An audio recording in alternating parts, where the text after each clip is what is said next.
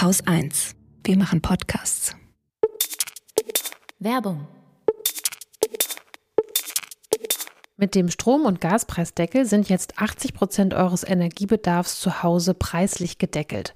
Das merkt ihr dann ab März auch in euren Geldbeuteln. Und wenn ihr Energie spart, dann bekommt ihr mit der nächsten Jahresabrechnung im Winter 2023-24 nochmal eine weitere Rückerstattung. Um wirklich aus der Energiekrise rauszukommen und zumindest die schlimmsten Folgen der Klimakrise zu verhindern, ja, da helfen diese Finanzspritzen natürlich nicht wirklich. Was aber hilft, ist auf jeden Fall mehr Ökoenergie und zwar echte Ökoenergie. Vielleicht habt ihr ja schon einen Ökostromtarif und denkt euch, ja, ich tue ja schon was für die Energiewende. Dann solltet ihr mal ganz genau hinschauen, denn nur knapp 7% der Stromversorger unterstützen nachweislich über ihr Angebot die Energiewende. Das erkennt man an den Gütesiegeln OK Power und Grüner Stromlabel. Von diesen 7%, die so ein Siegel tragen, sind aktuell nur rund die Hälfte am Markt verfügbar, sowie wirklich Ökostrom von Polarstern.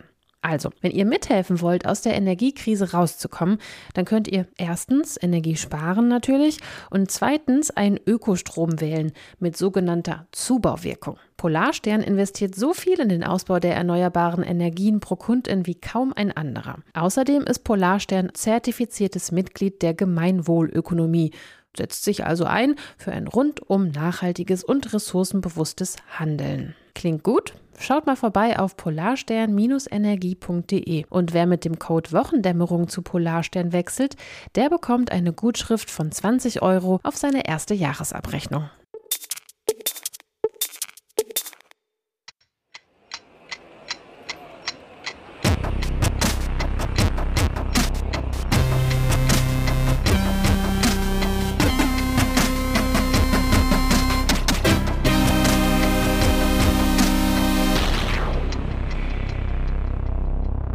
Willkommen zur ersten Wochendämmerung im Jahr 2023 mit Iran, der Silvesternacht, Ukraine, Lützerath, Kasachstan, ein paar interessanten Zahlen im Deutschland-Trend, dem Klima, russischen Agenten, einer guten Nachricht, din, din, din, dem Börsenticker, einem Limerick der Woche, Katrin Rönecke. und Holger Klein.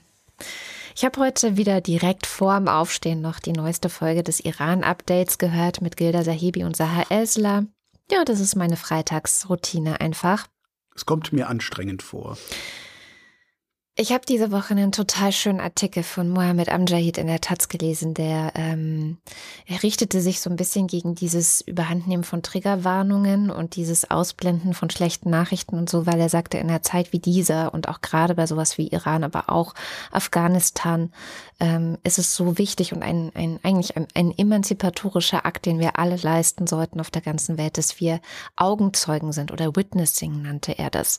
Und ich finde das bringt es so genau auf den Punkt, was ich auch denke. Wir können nicht wahnsinnig viel tun, aber wir können wenigstens hinschauen. Und aber man kann, ja, wir können aber nicht gleichzeitig überall hinschauen. Genau, aber so, man kann. Das, das, ist ja das Problem. Also du, ja. Es ist so ein bisschen wie äh, dieses ähm, Effective Altruism oder wie auch immer das nochmal hieß, also effektiver Altruismus, wenn man, man guckt, wo kann man gerade am meisten tun. Und ich glaube, im Iran kann man gerade vielleicht am meisten verändern oder könnte eventuell oder besteht die Chance, dass sich am meisten verändert. Naja, jedenfalls Iran-Update. Deswegen höre ich das halt auch immer. Außerdem haben die beiden einfach eine total angenehme Art, darüber zu sprechen, muss man halt auch sagen. Also, ich mhm. meine, du hast ja selber mit Gilda geredet. Das ist halt immer sehr durchdacht, ähm, ruhig. Klug. Klug, genau. Ja. Die zwei wichtigsten Erkenntnisse, die ich daraus heute mitgenommen habe, ist die eine, ähm, ging auch durch die Nachrichten diese Woche, dass Großbritannien sich entschlossen hat, die Revolutionsgarden tatsächlich als Terrororganisation einzustufen. Da tun wir uns in der EU, Großbritannien gehört ja nicht mehr dazu, okay. äh, tun wir uns sehr, sehr schwer mit. Ähm, da gibt es verschiedene. Endlich ist der Brexit mal für was gut. Ja, ja, in dem Fall schon. Also die USA sind übrigens Vorreiter, die haben das 2019 unter Donald Trump schon gemacht. Ähm, und ähm, in der EU gibt es so, ich, ich weiß nicht, ob es Ausreden sind. Also Norbert Röttgen, der interessanterweise in dieser ähm, Szene von iranischen Journalistinnen und Aktivistinnen hier in Deutschland äh, so ein bisschen die, eine Galionsfigur ist, eine politische Galionsfigur, mhm. ähm, weil er eben noch mit am deutlichsten Forderungen stellt, der sagt, naja, also das Auswärtige Amt sagt eben, nee, wir können die gar nicht als Terrororganisation einstufen, weil dazu müssten sie auch auf europäischem Boden sozusagen einen Terrorakt begangen haben. Nur dann können wir nach europäischem Recht äh, sagen, das ist eine Terrororganisation. Und Röttgen sagt, und ich bin halt juristisch absolut, habe ich keine Ahnung, wer von beiden jetzt recht hat. Das stimmt nicht. Man könnte das auch machen, wenn ähm, sie auf dem Boden eines anderen Staates einen Terrorakt begangen hätten und ähm, auf die Art und Weise könnte die EU, wenn sie denn wollte, das durchaus machen. Ich weiß nicht, ich weiß nur, dass insgesamt die EU und auch Deutschland ähm, mir sehr duckmäuserisch vorkommen, äh, sehr zaghaft nur reagieren, sehr zaghafte Sanktionen gegen den Iran verhängen, gegen einzelne Personen und so. Man könnte auch sagen, wir verhängen dann halt einfach Sanktionen gegen alle in den Revolutionsgarten ja, oder so. Zum ne? Beispiel. Das wäre ja auch schon vielleicht was. Oder wir äh, gucken, dass deren ähm, wirklich alle Auslandskonten von Leuten, die irgendwas mit diesem Regime zu tun haben, eingefroren werden. Aber es ist so punktuell nur, ne? Ja, und man, man wundert sich immer so ein bisschen, hat, hat, hat die iranische Oberschicht, also das Mullah-Regime, haben die so viel Geld hier investiert? Haben die so viel Grundbesitz hier? Haben die, haben die so viel Einfluss? Weil das ist das Einzige, wie ich es mir erklären könnte, was da passiert. Hm. Weil das mit dem Investieren, oh, in Wirtschaftsbeziehungen und so weiter, also dass man da schnell den Hebel umlegen kann, das haben wir ja jetzt bewiesen. Also wir sind ja. jetzt nicht mehr abhängig von russischen Energieimporten. Gar nicht mehr. Nach einem Jahr wollte ich nur noch mal darauf hingewiesen haben. Hat die Bundesregierung hingekriegt. Ich habe viel Kritik an der Bundesregierung, aber das haben die hingekriegt. Hätte ich wahrscheinlich nicht geschafft. Ja. ja, also wie auch immer man das beurteilen mag. Ähm, das ist echt komisch, ja. Komische Debatte. Ansonsten gibt es wieder Demonstrationen in vielen, vielen Städten Europas, auch viele Städte in Deutschland. Also vor allem am Sonntag, den 8. Januar. Das ist so ein bestimmter Jahrestag, da wurde, äh, ich weiß gar nicht mehr, vor ein paar Jahren, dieser ähm, Slimani hieß, der auch einer, der, der Chef eigentlich der ähm, Revolutionsgarden, damals wurde der von der äh, US-Armee getötet, gezielt getötet. Und das ist auch was, was im Iran also damals, das hat Gilda auch nochmal betont, damals wurde es in vielen deutschen Medien auch so dargestellt wie, oh, im Iran trauern die Menschen, was mhm. eine vom Regime ähm, inszenierte Trauer war, ja. So Nordkorea-mäßig, wo alle, alle, also wo, wo hinterher du ein Preisgeld kriegst, wenn du am lautesten geschrien und geheult hast, wenn du da in der Reihe stehst. Ja, Kennst du diese Videos? Ich habe die schon mal gesehen, ja. Das ist schon echt. Und so in etwa kann man sich das da auch vorstellen. Mhm. und wir haben das einfach übernommen. Ja, im Iran trauern auch sehr viele Menschen. Dabei äh, habe ich jetzt in diesem Podcast auch erfahren, ist das überhaupt nicht so, sondern es gab wohl irgendeinen, der einen Witz gemacht hat, dass der Typ gegrillt wurde wie ein Kotelett. Deswegen ist das Kotelett zum Jahrestag dieser Tötung eines der Gerichte, das eben in vielen iranischen Familien dann gekocht wird. So, um das zu feiern, dass er gegrillt wurde wie ein Kotelett. Ja, und jetzt haben sie einen eingeknastet, irgend so ein, so ein Fernsehkoch oder YouTube-Koch oder mhm. was der ist, weil der ein Kotelett-Rezept, äh, genau. äh, beziehungsweise Fleischbällchen, ne? Also Kotelett ist irgendwie Frikadelle. Im Iran heißt Frikadelle Kotelett, glaube ich, wenn ich das richtig verstanden habe. Mhm. Also fand ich, habe ich auch gedacht, so Leute, ey. Es hat so ein bisschen AKAP-Qualität, weißt du? Ja, ja. So, naja. Ja, na jedenfalls, ähm, 8. Januar auf die Straßen. Ich verlinke da einen äh, Instagram-Post, weil ich habe leider nichts anderes gefunden als das, wo einfach eine Übersicht ist, was ist wann wo. Und das kann man halt auch gut machen. Also wenn man, gerade auch wenn man das Gefühl hat, ich fühle mich so hilflos, ich kann nichts tun, mhm. das kann man tun. Man kann mit diesen Leuten auf die Straße gehen. Das sendet ein Signal in die Menschen in Iran, die halt wirklich einfach nichts anderes tun können, gerade außer irgendwie standzuhalten, irgendwie stark zu bleiben, trotz dieser ganzen wirklich krassesten Gewalt, die dort passiert. Was ich da ja immer wieder wirklich bizarr finde, ist, dass so jemand wie Trump in seiner ganzen dümmlichen, halbstarken Dickhodigkeit in Bezug auf Iran recht hatte. Mhm. Und in mhm. Bezug auf Russland wahrscheinlich auch. Und in Bezug auf äh, den Beitrag der Deutschen zur NATO vermutlich auch. Mhm. Das finde ich wirklich ein Treppenwitz der Geschichte. Tja, war nicht alles schlecht unter Trump, aber. Naja, war auch nicht alles schlecht unter Hitler, aber ist halt kein Argument für Nationalsozialismus, ne? Also, so kann man da auch nicht kommen. Also, so kommen wir denn dahin? Ah, Mensch, das ist doch eine schöne Überleitung. Ähm, die Rassisten haben wieder ihr Thema gehabt. Und zwar ähm, eine Silvesternacht, in der es Ausschreitungen gegeben hat, wie es noch nie Ausschreitungen gegeben hat in der Bundesrepublik Zumindest, äh, wenn man die Zeitung gelesen hat. Gewaltforscher sagen da was anderes. Die sagen, ja, das war schon beachtlich, aber ist jetzt auch nicht so ungewöhnlich. Ähm, es, es ist schon viel getwittert, geschrieben, gesendet worden über das ganze Thema. Ich habe zwei, zwei, ja, vielleicht drei brauchbare, recht lange Texte. Ne? Das sind zwei Texte, ein Interview so. Ähm, die Texte sind recht lang, äh, sind aber auch recht brauchbar, weil sie sich bemühen zu verstehen, was da passiert. Der eine Text kommt von Menno Baumann. Menno Baumann ist Gewaltforscher an der FH Düsseldorf und der sagt, ähm, ich kürze jetzt extrem eine, sind richtig, ich glaube, das ist ein ich glaube, 68 Tweets langer Thread, den er geschrieben hat, oh. ähm, den dann irgendjemand noch in einen Text gegossen hat, damit man es flüssig lesen kann.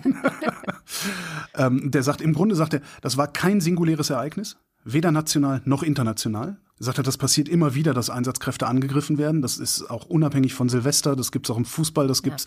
Ja. Ne, er erinnert an Frankreich, wo deutsche weiße Huls einen Polizisten äh, krankenhausreif geschlagen haben. Oder ist er sogar gestorben dann später? Ich weiß es gar nicht mehr. Nivelle hieß der, glaube ich. Ne? Naja, also es war kein singuläres Ereignis und vor allen Dingen, was, was ich ja auch seit vielen, vielen Jahren immer wieder zugespitzt sage, wir haben kein Türkenproblem, wir haben ein Assi-Problem. Er nennt das anders. Er nennt es Troublesome Youth Groups. Mhm. Sorgenbereitende Jugendgruppen, bei denen sich dann halt die Gewalt über einen Kipppunkt hinaus hochschaukelt und dann explodiert das. Und das äh, siehst du dann Silvester in bestimmten Milieus, das siehst du beim Fußball in anderen Milieus, das siehst du in Sachsen in wieder anderen Milieus. Äh, Günter Balci, die Integrationsbeauftragte von Berlin-Neukölln, hat in einem DLF-Interview ein sehr schönes Wort gesagt. Die hat diese Leute bezeichnet als Kiezstresser. Mhm. Das ist ein schönes Wort, ja. Genau, und das, das sind Kiezstresser. Und sie sagt, ich kenne die auch und jeder kennt die. Und keiner will sich mit denen anlegen und sagen, hör auf, den Böller zu schmeißen, weil dann kriegst du nämlich auf die Fresse. Mhm. Ja? So, und André Reisin, ähm, ist ein Journalist, Kollege von Übermedien, mhm. äh, der hat für Übermedien auch, ist noch hinter der Paywall, nach einer Woche wird das Ding ja frei, also nächste Woche wird's frei, hat für Übermedien auch ein sehr, sehr langes Ding geschrieben, weil erstens ist André unter Kiezstressern aufgewachsen. Ah. Und der sagt im Grunde das Gleiche. Ja, ja. Das ist äh, hier ein soziales Problem. Und er blickt, und das ist ja immer schön, weil es ja Medienkritik bei Übermedien, er blickt auf die rechten PolitikerInnen und vor allem die Medien, die wirklich versagt haben und einfach die erstbeste Erklärung weiter verbreitet haben. Und das war halt die rassistische Erklärung. Ja. Wir haben da ein Migrationsproblem, es ist ein Migrantenproblem. Das war die erste Erklärung im Fernsehen. Was er auch macht, ist, und das finde ich auch gut, er guckt kurz nach links. Da scheint es auch ein Problem zu geben, was ich persönlich für so ein bisschen herbeifantasiert halte. Aber egal. Und zwar das Böllerverbot. Die Argumentation da geht so, Linke glauben, solche Ausschreitungen könne man mit einem Böllerverbot verhindern und dann könne man sich zurücklehnen. Aber das ist halt klassistisch, weil ein Böllerverbot nicht die sozialen Probleme löst, die die eigentlichen Auslöser solcher Randale sind. Schwierig. Ja, gut, ja. Schwierig zu argumentieren. Ja, es gibt, genau. es gibt, das gibt's, also ich finde es schwierig. Äh, also ich finde ein Böllerverbot nicht klassistisch, sondern einfach nur, ähm, wenn du gerade auch in andere Länder schaust, ist es einfach ein mögliches Mittel, um die Situation ein bisschen zu entschärfen. Da, da, ne? da, das ja. Und also trotzdem klar, hat er auch recht, weil damit löst du das ursprüngliche Problem natürlich nicht. Klar. Nicht Waffen töten Menschen, Menschen töten Menschen. Genau. Klar, nimmst du ihnen die Waffen weg, töten sie trotzdem weniger Menschen. Ganz seltsam, ne? Ja, genau. Äh, Eben. Ja, aber das ist auch Böllerverbot ist genau. Aber Böllerverbot ist halt auch ein ganz anderer, ganz anderer Schnack. Jedenfalls für mich. Ich finde ein Böllerverbot seit ich weiß nicht wie viel, seit ich 18 bin, finde ich Böllerverbot total super. Mhm. Seit ich das Zeug legal kaufen kann, brauche ich es nicht mehr und möchte auch gar nicht mehr damit belästigt werden. Aber darum geht's ja nicht. Es geht tatsächlich um die, die sagen, nehmen denen die Böller weg, dann ist das Problem gelöst. Und das ist nicht gelöst. Nee, klar. Und da sind wir dann nämlich an der Einordnung, die bisher alle ExpertInnen immer und immer wieder nach solchen Krawallen gegeben, also im Grunde seit ich Zeitung lese. Es gibt große soziale Probleme ja. und die entladen sich gelegentlich. Genau. Willst du solchen Krawall nicht haben, dann löst die sozialen Probleme. So. Hat das Ganze eine Migrationskomponente? Ja, hat es. Und an dem Punkt erkennst du den Rassisten. Wer nämlich argumentiert, dass das passiert, weil es Migranten sind. Weil in bestimmten Kulturkreisen bestimmte Verhaltensweisen vorherrschen und, und, und, und, und. Also, wer sagt, das ist passiert, weil es Migranten sind, ist Rassist. Mhm. Die meisten Leute machen das implizit. Sei es aus Unkenntnis, sei es auch, weil sie einfach sehr schlau sind. Da muss man dann genauer hinsehen. Zum Beispiel Bundesinnenministerin Nancy Faeser, ich zitiere.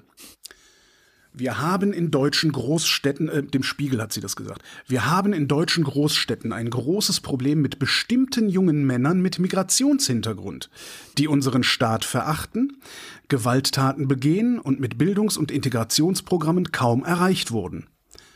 Sie hat nicht Unrecht, gilt aber auch für Bautzen. Ja. ja. Weiter, weil sie ist ja nicht ganz doof, sondern weiß ganz genau, was sie da tut und sagt. Wir müssen gewaltbereiten Integrationsverweigerern in unseren Städten klar die Grenzen aufzeigen, mit harter Hand und klarer Sprache. Gilt auch für die Nazis in Plauen. Ja.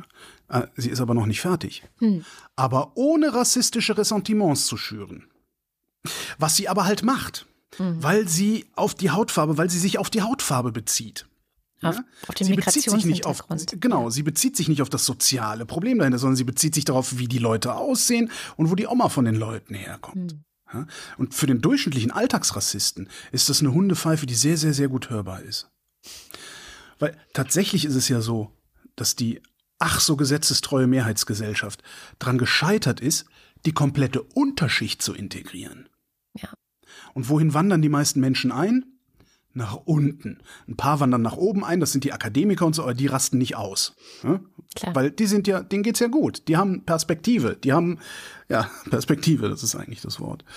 Unten knallt's dann halt gelegentlich. Und das siehst du dann Silvester 22 äh, bei den Arabs in Berlin-Schöneberg oder du siehst es halt im Herbst 2014 bei den weißen Huls in Köln.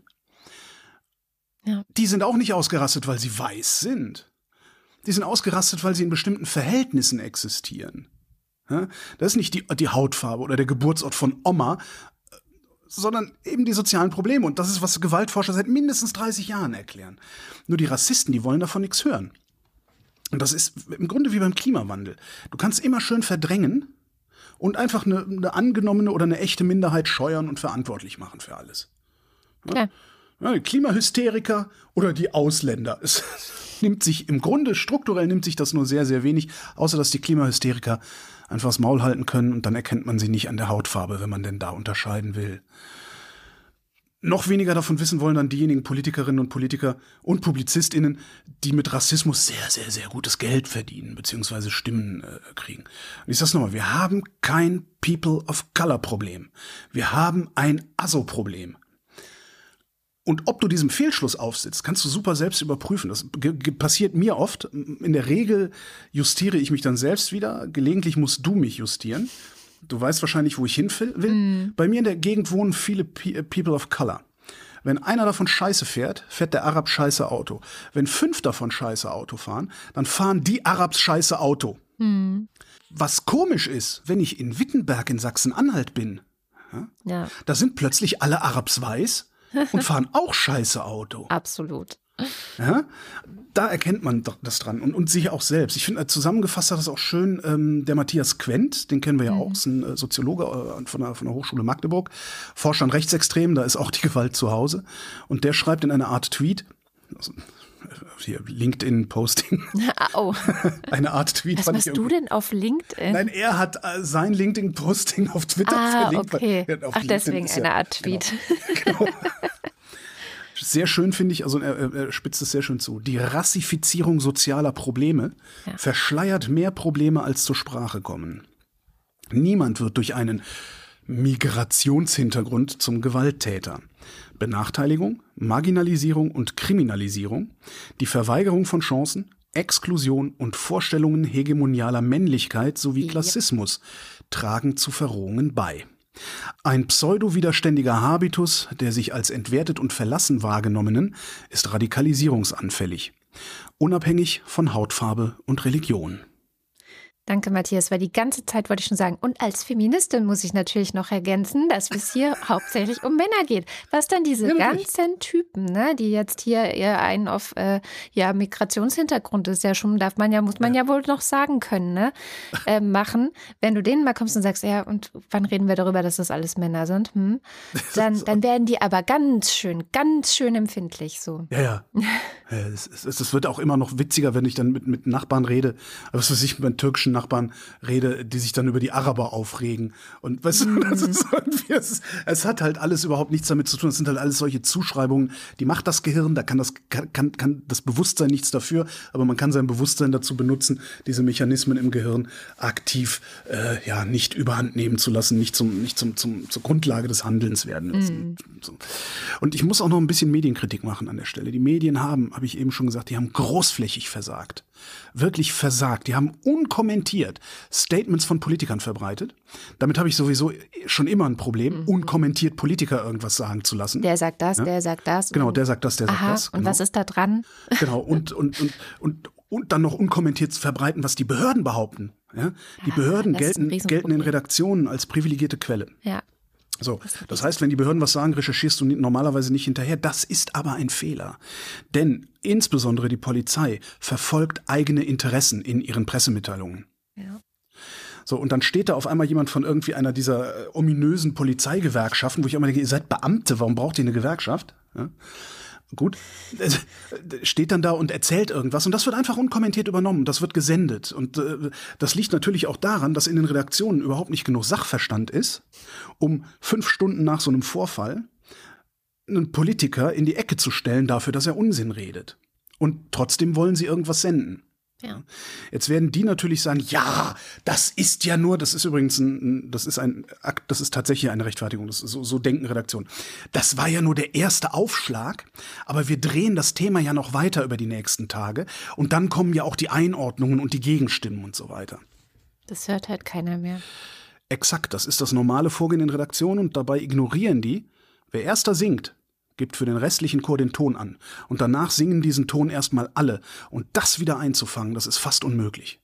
Ja. Und im Wahlkampf ist das sowieso unmöglich und den haben wir in Berlin gerade. Yep, mittendrin, ja. ja. Und wie unmöglich das ist, haben wir in der Pandemie gesehen. Ich behaupte immer noch, was wäre wohl gewesen? Wie viele Tote hätten wir uns sparen können, wenn die FDP nicht bei Beginn der Infektionsschutzmaßnahmen gefordert hätte, die so schnell wie möglich und alle wieder abzuschaffen? Mhm. Die haben den Ton gesetzt und bei dem Ton ist das Land geblieben. Obwohl es genug Gegenstimmen gab, genug Fakten gab, die dagegen gesprochen haben. Mhm. Zuletzt haben wir das gesehen, Weihnachten, als Drosten diese Pandemie vermeintlich für beendet erklärt hatte. Oh Mann, was aber ey. nur eine Überschrift von einem Teaser auf ein ausführliches Interview war, wo Drosten was ganz anderes gesagt hatte. Das Interview ist aber erst 24 Stunden danach erschienen und damit war es zu spät. Und alle haben nur noch darüber geredet. ZDF wir, heute Nachrichten. Und alle haben schon darüber geredet, wie wir möglichst schnell auch noch das letzte bisschen Schutz wegbekommen können. Ja. Und so ist es geblieben. Ja, ja. ja. Das, was Drosten gesagt hat, ist nicht mehr gehört worden in der Breite. Darum, immer wenn was Spektakuläres passiert, was keine unmittelbare Folgen für mich hat, für mich persönlich und den Rat gebe ich allen, was keine unmittelbaren Folgen für dich hat, abwarten. Am besten ein paar Tage abwarten, binge irgendeine lustige Serie, guck Community nochmal, kann man fünfmal gucken und entdeckt immer noch neue Witze. Und Oder dann kaufst du dir eine Wochenzeitung, den Spiegel, die Zeit, die Wochentaz, irgendwas Seriöses, was komplett unaufgeregt auf diese Sache gucken kann. Und auf keinen Fall darfst du Tagesschau gucken und ähnliche Sendungen, auch nicht beim ZDF. Die verlautbaren nämlich nur und erklären nichts, hat gerade Anna Meyer eine sehr schöne Polemik in der Zeit geschrieben. Mhm. Die verlautbaren nur und erklären nichts, weil sie viel zu kurz und viel zu schlecht strukturiert sind, um die Fülle an Informationen, die wir haben, angemessen abzubilden. Sie tun aber so, als würden sie was erklären. Und das tun sie, indem sie solche Leute wie zum Beispiel Ahmad Mansour mhm. als Experten zu Wort kommen lassen, was ich äußerst fragwürdig finde. Weil damit verbreiten sie auch wieder nur die rassistische Erklärung. Die ist aber falsch. Aber Mansurs Hammer ist halt der Blick auf muslimische Jugendliche. Und wenn du nur einen Hammer hast, sieht jedes Problem wie ein Nagel aus. Ja. Ich bin gespannt. Die Tagesschau hat ja ab nächster Woche einen neuen täglichen Podcast, wo ein echt großes Team an Leuten versuchen will, eben ein Thema sehr gründlich zu machen jeden Tag. Mhm. Das könnte vielleicht ein guter Ansatz sein, so als Nein. Ergänzung. Nein? Nein du hast aus dem Fernsehen keinen Audience Flow in die Podcasts. Ja, es ja, gibt, ich meine jetzt nur, weil du gerade empfohlen hast, guckt nicht die Tagesschau, da wollte ich sagen, aber was man vielleicht mal sich angucken kann, also es gibt den erst ab Montag, deswegen ich weiß es noch nicht, ob der gut wird, aber es ist auf jeden das Fall ein großes Team. Genau, ich denke auch, es ich wird weiß, gut dass werden. Es gut wird. Ja. Ich habe ähm, schon reingehört. es wird gut. Ach so. Ich, ich hatte privilegierten Zugang. Also, ich hatte privilegierten Zugang. Ähm, das wird gut. Also ich, das, das wird gut. Davon bin ich überzeugt. Das wird aber nicht gut bleiben. Davon bin ich auch überzeugt, weil das Team zu klein ist. Echt? Da waren so viele Leute auf dem Foto, ja, das ich gesehen aber habe. wenn du, wenn du hörst, wie das produziert ist, äh, wirst du merken, dass das nicht viele Leute sind für eine solche Produktion. Hm, na gut. Ich glaube, die werden da irgendwann werden die entweder noch Leute einstellen müssen oder das, das, das, das Ding ein bisschen runterregeln müssen, was ich jetzt schon bedauere. Mhm. Natürlich, sowas kannst du hören, du kannst einen Deutschlandfunk-Hintergrund hören, aber das sind ja alles Mhm. unaufgeregte Sachen. Naja, klar. Und die auch mit, also gerade der Hintergrund, der entsteht ja in einer längeren Vorlaufphase, bis er dann gesendet wird. Und es ist schon schwierig, auch nur Tagesthemen oder Heute-Journal zu nehmen, weil die kommen zwar gemächlich daher, sind aber auch immer noch so strukturiert, dass sie überhaupt nicht genug einordnen. Du weißt immer, Mhm. du, du kannst Tages, also die, die gehen halt alle so vor, als würde jeder jede Ausgabe der Tagesthemen von Anfang bis Ende aufmerksam gucken. Und sobald du das mal zwei Tage lang nicht gemacht hast, bist du raus. Ja, das ist eh das Schwierige mit den Nachrichten. Ne? Es ist sicherlich auch mit der Wochendämmerung nicht besser, ehrlich gesagt. Wir sind auch, an, sagt uns, war das die Böckler Stiftung oder so, hat uns ja mal attestiert, dass wir sehr voraussetzungsvoll seien. Ja gut, die haben zwei Sendungen gehört, wo wir zu viel vorausgesetzt haben. Ich glaube, wir sind schon sehr Die voraussetzungsvoll. sollen mir mal ihre Daten geben, dann gucken wir mal. Also ich habe letztens auch wieder was gelesen, irgendwie über Podcasts, wo ich auch gedacht habe, Leute, ihr habt überhaupt keine Ahnung, was hier wirklich passiert. Das ist, das ist echt. Also, ja. Na gut. Gucken wir in die Ukraine. Das ist ja auch immer ganz wichtig. Es gibt ein paar echt gute Nachrichten und ich habe das Gefühl so, oh, das war auch dringend notwendig, weil in der ganzen Vorweihnachtszeit, da kam es irgendwie zusammen. Einerseits war die ganze Familie mit Grippe irgendwie krank und dann hast du aus der Ukraine eigentlich nur gehört, ja, es wird geschossen, geschossen, geschossen und zwar ohne Gnade, ohne Ende. Jetzt die gute, wirklich finde ich, gute Nachricht lautet, Nachdem sowohl Frankreich als auch die USA angekündigt haben, so, okay, wir liefern jetzt Panzer an die Ukraine, hat Olaf Scholz dann gestern, glaube gestern war es, mit äh, US-Präsident Biden telefoniert und am Ende wurde verkündet, na gut, okay, wir liefern auch. Ist mir dann ist mir direkt ein Rammstein-Zitat eingefallen. Manche führen, Deutschland folgt. Okay, war nur ein halbes Rammstein-Zitat, aber ja. Und das ist wirklich super, weil also nicht nur die Marder-Panzer, die jetzt geliefert werden sollen, ähm, sondern auch ein Patriot-Abwehrsystem, ähm, das, wie ich diese Woche im Economist nochmal gelesen habe, wirklich auch dringend benötigt wird. Also, weil ähm, es ist so ein bisschen so, also ich habe in deutschen Medien ein bisschen was anderes gelesen als in internationalen Medien. Und ich weiß nicht mehr welches Medium, es war, ich glaube, Tagesspiegel oder so, das so geschrieben hat, jetzt ähm, ist so der Wendepunkt, den Russen geht die Munition aus, die Ukraine bekommt immer mehr geliefert. Ich wäre sehr, sehr vorsichtig, Ja. ähm, weil der Artikel, den ich im Economist gelesen habe, okay, der ist von Anfang November, muss man auch sagen, der ist schon ein bisschen alt, aber ich glaube, dass sich an dem, was er generell beschreibt, nichts geändert hat, nämlich die Russen haben eine extrem enge Partnerschaft mit Iran gerade. Und diese Partnerschaft ist wirklich über den Ukraine-Krieg noch enger geworden. Die sind beste Freunde geworden. Und der Iran, die liefern den Russen wirklich sehr viele Schusswaffen, sehr viele Raketen, sehr viele Drohnen und so weiter. Und das ist alles noch gar nicht im Einsatz. So. Und das Problem ist halt, dass die Ukraine jetzt schon oder bevor jetzt diese ganzen Sachen geliefert wurden, diese Abwehrsysteme, aber wirklich Probleme hatte, irgendwie damit klarzukommen, aus Russland beschossen zu werden. Die haben teilweise aus den 60ern oder 70ern ähm, noch aus der Sowjetarmee stammende Abwehrsysteme oder ähm, Flugzeuge, die wahnsinnig kompliziert zu steuern sind. Und insofern, ich kann mir nicht vorstellen, dass sich innerhalb so kurzer Zeit jetzt das geändert haben soll. Wenn wir jetzt wirklich liefern und äh, wie Marie-Agnes Strack-Zimmermann dann auch gleich twitterte, was ja für mich so die Verteidigungsministerin der Herzen ist, Ja, aber sie ist in der FDP, Vorsicht. ja, aber sie ist eine gute, das hat auch Agnieszka Brugger mal gesagt. Die ist wirklich eine gute. So, das Ja, hatte was ich vor vielen Jahren schon gesagt. Ja, das fragt man sich ja Gut, bei so könnte man sich bei paar, Röttgen ne? auch fragen, was in der Was, CDU macht. genau, genau. Jedenfalls hat sie getwittert, wir lassen nicht locker, nach dem Marder kommt der Leopard. So, Ja. also, und das will ich auch hoffen, weil ich glaube, es ist gerade ein sehr kritischer Punkt. Ähm, Russland hatte ja gerade so eine ominöse, jetzt gerade zum Mittag sollte es beginnen, eine ominöse Waffenruhe verkündet wegen des orthodoxen russischen Feiertages, wollen sie jetzt irgendwie eine Waffenruhe. Alle, zum Glück auch Annalena Baerbock, alle sagen so, hey, das ist irgendein Gelaber, wir verlassen uns da nicht drauf, wir werden hier darauf nicht eingehen und das nicht weiter beachten. Ähm, alle ExpertInnen sagen auch, ja, diese Waffenruhe ist eigentlich ein Test, so Ja, Testballon zu gucken, okay, sind die, ist der Westen dumm genug, äh, wieder aufs Haus reinzufallen oder nicht? Ja, und ein Schuss von der Ukraine und sie werden sagen, da seht ihr, wir wollten, wir wollten Waffenstillstand, wir sind verhandlungsbereit, wir sind, Ja, aber ja. die Ukraine will nicht. Also das ist dann halt wieder für die Zersetzung im Westen. Ja, genau. Aber das, wer macht noch mit, außer Sarah Wagenknecht, muss man ja auch mal sagen. Ne? Also, wenn man jetzt so Osten. nach zehn Monaten, ja, aber du meinst nur Ostdeutschland, ne? Nicht Osteuropa. Ja. Wenn man nach zehn Monaten Krieg jetzt mal guckt, ähm, wie es denn tatsächlich ist, also wie sich der Westen tatsächlich verhalten hat, hättest du Anfang März, sagen wir mal, gedacht, dass der Westen irgendwann doch diese Panzer liefern wird und die Luftabwehrsysteme liefern wird, so wie es Ja. jetzt tatsächlich passiert? Ja, ich habe das gedacht und ich habe gedacht, dass das wesentlich früher passiert. Hm. Ich hätte nicht gedacht, dass wir so schmerzfrei sind, dass wir so lange zugucken, wie da die Leute geschlachtet werden. Also ich glaube, Wladimir Putin hätte es nicht gedacht. So, das stimmt. ich glaube, der hätte niemals erwartet, dass wir am Ende doch so einig sind. Wir sind Mhm. langsam, aber wir sind einig. Wie du vorhin auch schon gesagt hast, auch das mit den ähm, mit der Energieversorgung, ja, dass wir unabhängig von russischem Gas werden, das hätte er sich, glaube ich, nicht vorstellen können. So. Nee. Und Der wird auch immer noch Zeug an uns verkaufen. Also ich glaube schon, dass wir Ja. russisches Öl kaufen. Da steht halt nur, keine Ahnung, irgendein Land drauf, weiß ich nicht, irgendein Land ohne Ölquellen, Schweiz. oder so.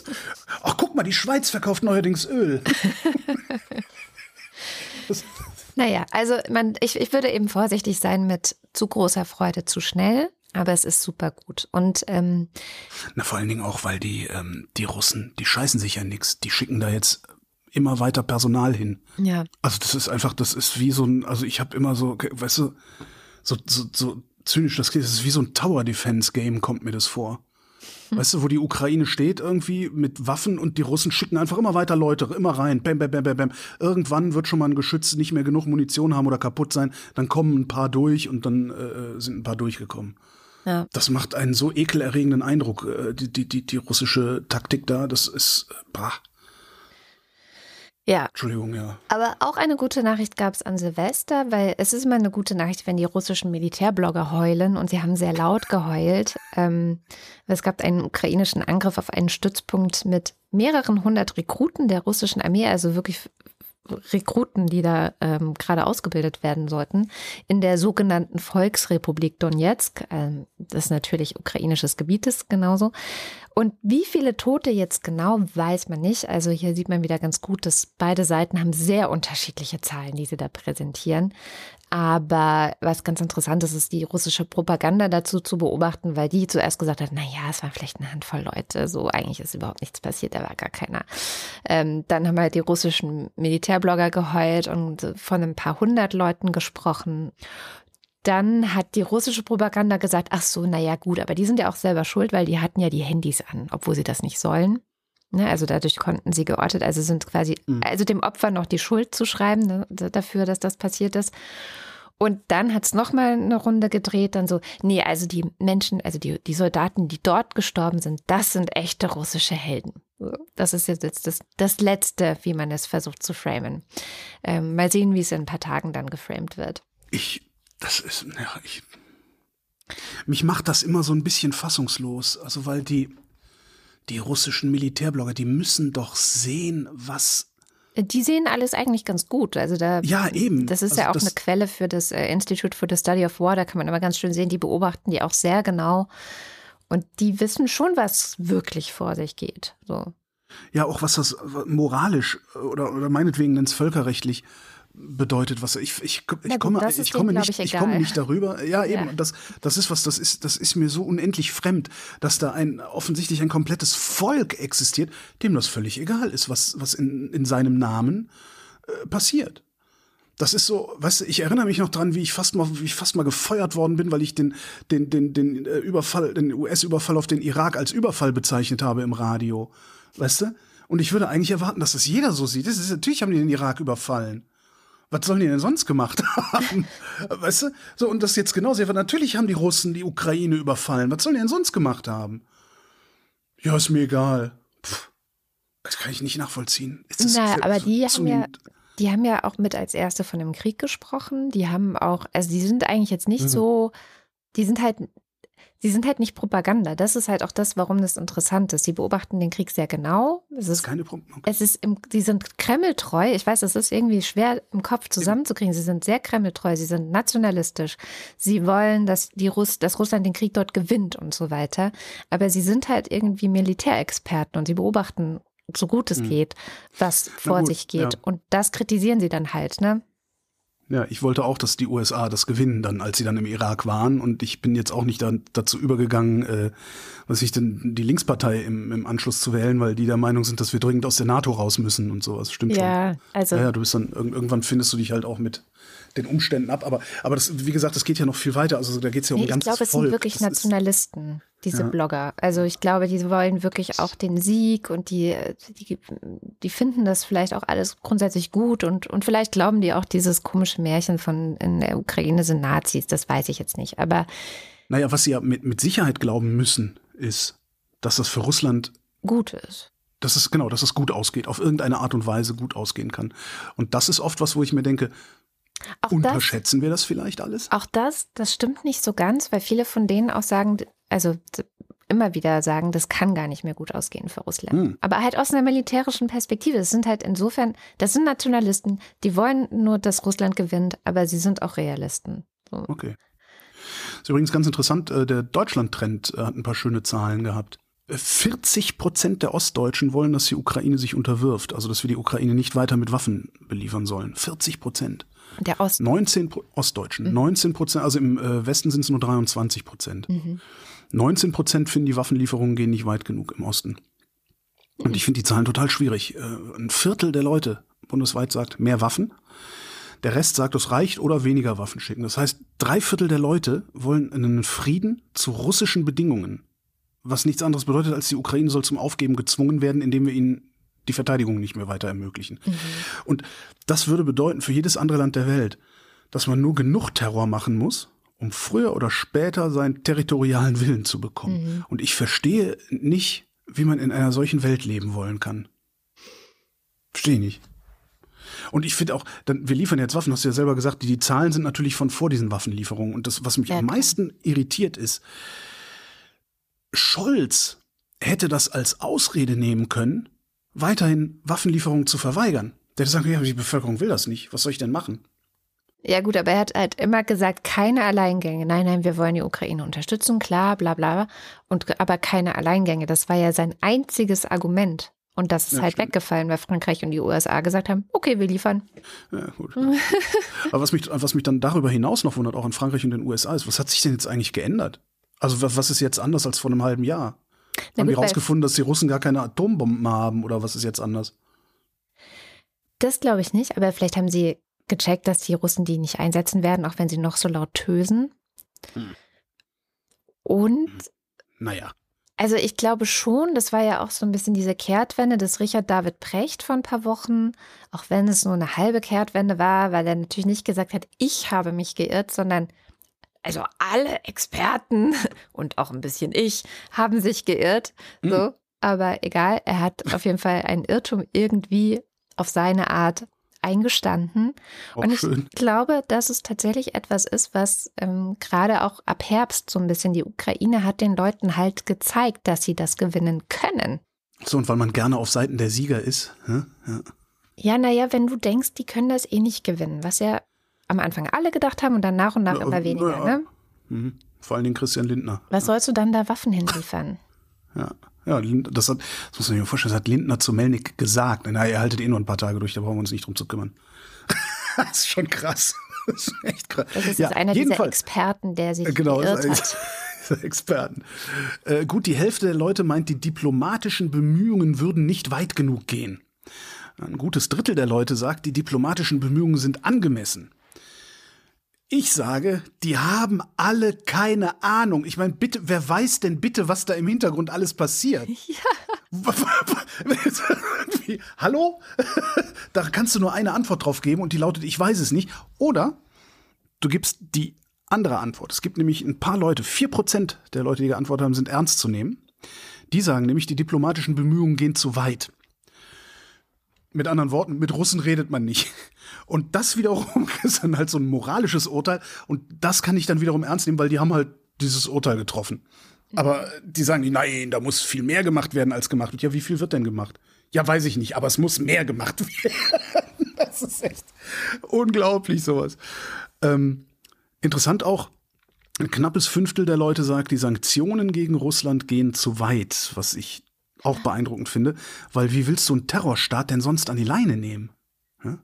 Ein gutes Drittel sagt aber auch, die gehen nicht weit genug, die Sanktionen. Hm. Ja. Und interessant waren dann auch die Probleme der Deutschen. Die wichtigsten Probleme. Also, Achtung, die wichtigsten Probleme der Deutschen. Auf Platz 1. Der Ukraine-Krieg, der russische Einmarsch, die Außenpolitik. Unverändert auf Platz 1. Von vor einem halben Jahr. Vergleich ist von vor einem halben Jahr.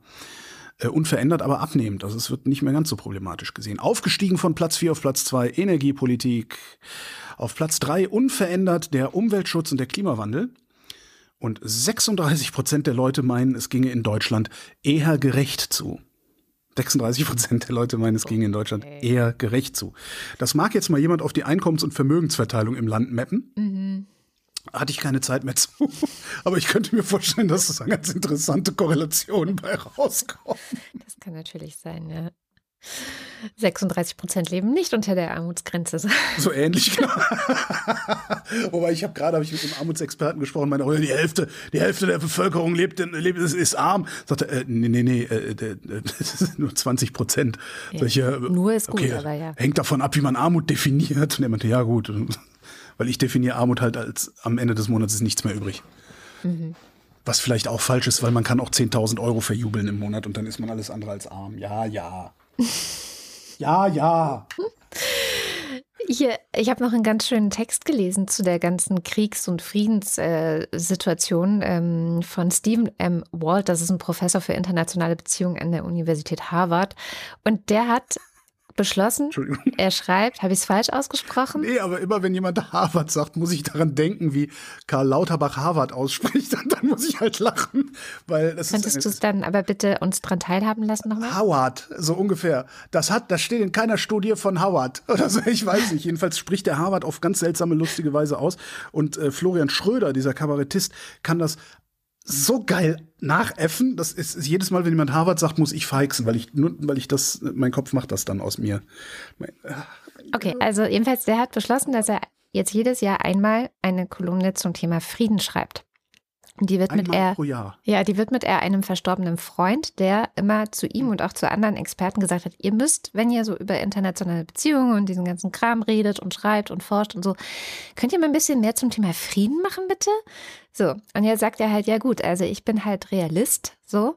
Deswegen hier der realistische Leitfaden zum Weltfrieden. Das ist so der Titel des Ganzen.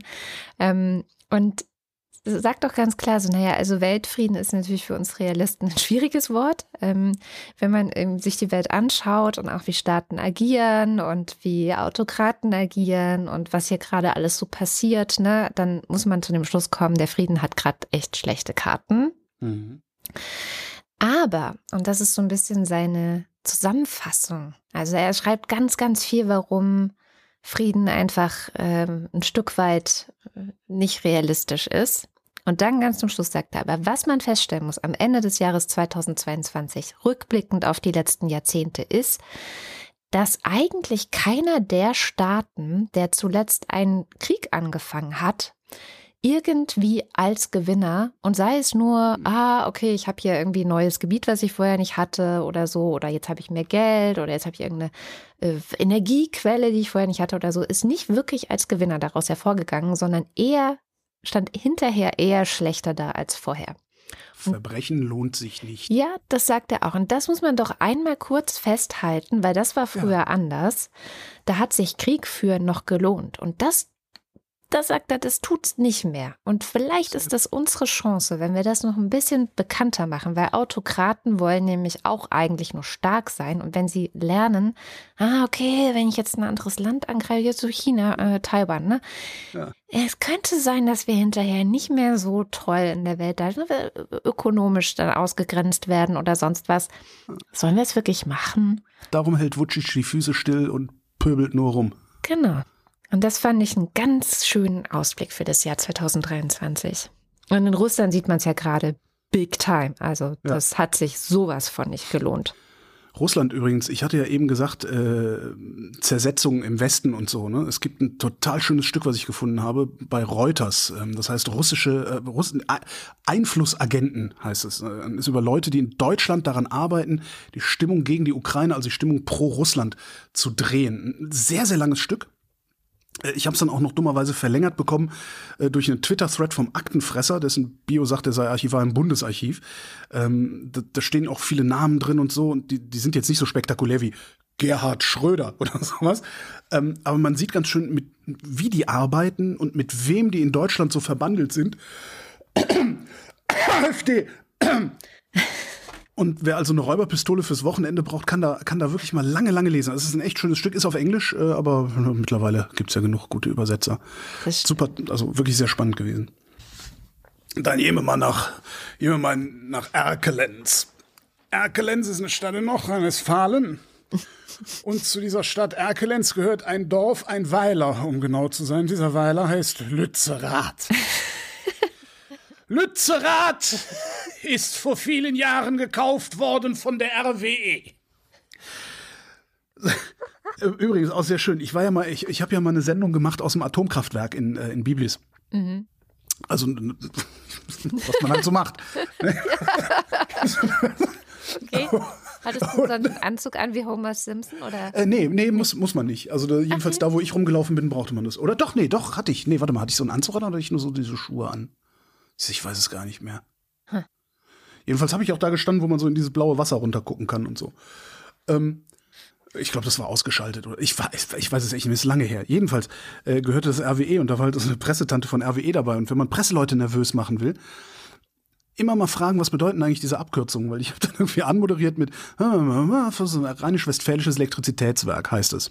Ja. Dachte ich, nein, nein, das heißt nicht mehr so. Wir heißen nicht mehr so. Ach so. Ich, ja. Sag ich, ach, wie heißt, wie heißen denn das? Ist doch RWE, wie heißen die jetzt? Ja, nee, das, wir heißen jetzt RWE. Sag ich, ja, ja, und was heißt das? Ja, ja, das ist, wir, das heißt jetzt, das ist jetzt, äh, RWE heißt das jetzt. Das, äh, das heißt, wer immer mal jemand von RWE interviewt, immer fragen, immer, immer einfach anmoderieren mit rheinisch-westfälisches Elektrizitätswerk. nein, nein, das stimmt nicht. Ja, was stimmt denn dann? Ja, ich, äh, egal. So, Lützerath. Lützerath soll nächste Woche weggebaggert werden, weil da liegt Braunkohle drunter und RWE würde diese Braunkohle gerne verheizen. Hm. Und äh, weil das Verheizen von Braunkohle so ganz prinzipiell und das Verheizen dieser Braunkohle auch äh, CO2-technisch katastrophal ist, haben sich da so ein paar hundert Aktivisti verschanzt und wollen halt verhindern, dass da weiter gebaggert wird. Die Politik sagt, und RWE sagt, darum sagt es die Politik, wir brauchen das um den Energiebedarf der Zukunft zu sichern.